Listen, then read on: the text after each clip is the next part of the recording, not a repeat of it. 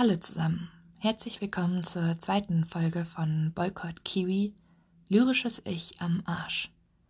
Seit der letzten Folge ist etwas Zeit vergangen. Es gibt mittlerweile eine Stellungnahme des Kiwi Verlages und zwar höchstpersönlich von der Verlegerin Kerstin Kleber. Ich werde in dieser Podcast-Folge auf diese Stellungnahme antworten und Bezug nehmen. Der Kiwi Verlag reagiert mit einer Stellungnahme am 9.04.2020. Das ist ein guter Anfang. Aber es reicht nicht. Sehr geehrte Frau Kleber, Sie verteidigen mit dieser Stellungnahme für den Kiwi Verlag nicht die Freiheit der Kunst. Sie verteidigen den Autor Till Lindemann, der Vergewaltigungslyrik in Anführungszeichen schreibt. Sie verteidigen Helge Malchow Editor at Large, der das kleine Einmaleins des lyrischen Ich am Arsch auspackte, als er mit Kritik konfrontiert wurde. Sie verteidigen nicht die Kunst und auch nicht die Freiheit der Kunst. Es ist keine Kunst, sexualisierte Gewalt zu verherrlichen. Es verteidigt auch keine Freiheit, sie in Form eines Gedichtes in einem Gedichtband zu veröffentlichen. Es setzt ein Zeichen für Opfer und Betroffene sexualisierter Gewalt.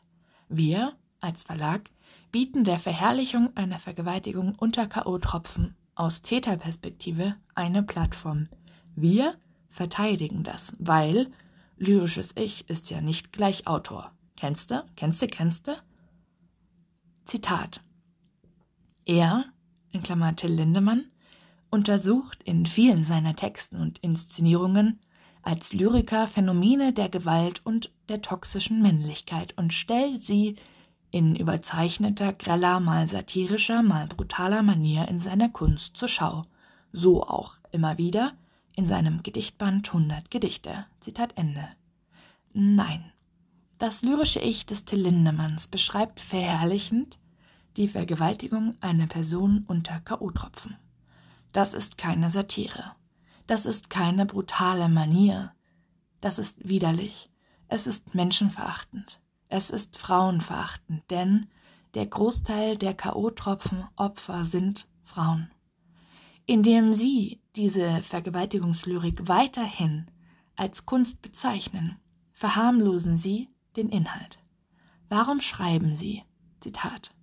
Sexualisierte Gewalt gegen Frauen gehört benannt und bekämpft machen aber de facto nichts in diese Richtung. Warum benennen Sie nicht, was schiefgelaufen ist?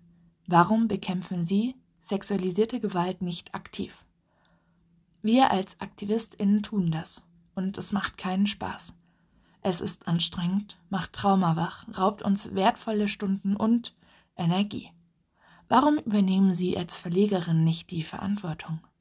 Warum haben Sie nicht den Mut zu sagen, die gereimte Verherrlichung einer Vergewaltigung unter K.O.-Tropfen, geschrieben von Till Lindemann, erzählt von einem misogynen, lyrischen Ich, akzeptieren wir nicht und wir verurteilen sie. Warum schreiben Sie nicht, wie bereits in Ihrem letzten Statement geschrieben, Zitat, als Verlag verteidigen wir die Freiheit der Kunst, auch moralisch verwerfliche, abgründige Gefühls- und Gedankenwelten auszuloten und zum Ausdruck zu bringen. Zitat Ende. Und fügen hinzu. Wir verteidigen die Menschenrechte. Wir unterstützen den Kampf gegen Gewalt. Wir tragen dazu bei, dass die Rape Culture in unserer Gesellschaft benannt wird und unterstützen diese nicht. Wenn etwas gegen diese Grundwerte verstößt, wie die Verherrlichung einer Vergewaltigung, wie die Verherrlichung von Kindesmissbrauch, wie die Verherrlichung von Rassismus, Antisemitismus, Transfeindlichkeit und Homofeindlichkeit, dann entscheiden wir uns gegen diesen Inhalt. Warum tun Sie das nicht? Ich bin sehr gespannt, ob es jemals eine Antwort geben wird auf dieses Schreiben. Und habe noch einen weiteren kurzen Text mit der Überschrift Kiwi-esque. Kiwi-esque ist es, die Verherrlichung von sexualisierter Gewalt weiterhin als Kunst zu verkaufen. Kiwi-esque ist es, das lyrische Ich als Argument auszupacken und den KritikerInnen vor die Füße zu klatschen. Kiwi-esque ist es zu sagen, dass Gewalt gegen Frauen benannt und thematisiert werden soll, aber de facto nichts in diese Richtung zu tun. Kiwi-esque ist es, die Verherrlichung einer Vergewaltigung unter K.O.-Tropfen in Reimform zu drucken und danach zu sagen, der Autor würde sich mit Phänomenen toxischer Männlichkeit beschäftigen. Kiwi-esque ist es erst, den Editor at Large, Helge Malchow, sprechen zu lassen, mit einer Stellungnahme, und danach die Verlegerin vorzuschicken, um die Kritik flach zu bügeln. Kiwi-esque ist es, keine Konsequenzen anzukündigen, sondern in Zukunft zu diskutieren. Kiwi-esque ist es zu betonen, dass sich die Rezeption von sexualisierter Gewalt in der Kunst geändert habe, so als ob das überraschend sei. Kiwi-esque ist es zu behaupten, man verteidige die Freiheit der Kunst, wenn man in Wirklichkeit einen Autor, Till Lindemann, einen Editor at Large, Helge Malchow, und ein dahergelaufenes, misogynes, schlecht reimendes, lyrisches Ich verteidigt.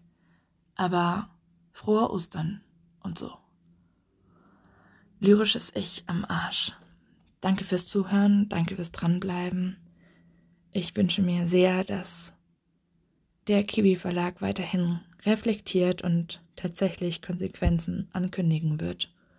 Denn so ist es einfach nur Hohn für alle Opfer von Gewalt und insbesondere für alle, die wissen, wie, wie schwerwiegend es ist, wie oft Vergewaltigung nach K.O.-Tropfen stattfinden und wie widerlich es ist, dass diesen Straftatbestand so verherrlichend gedruckt zu sehen. Frohes dann.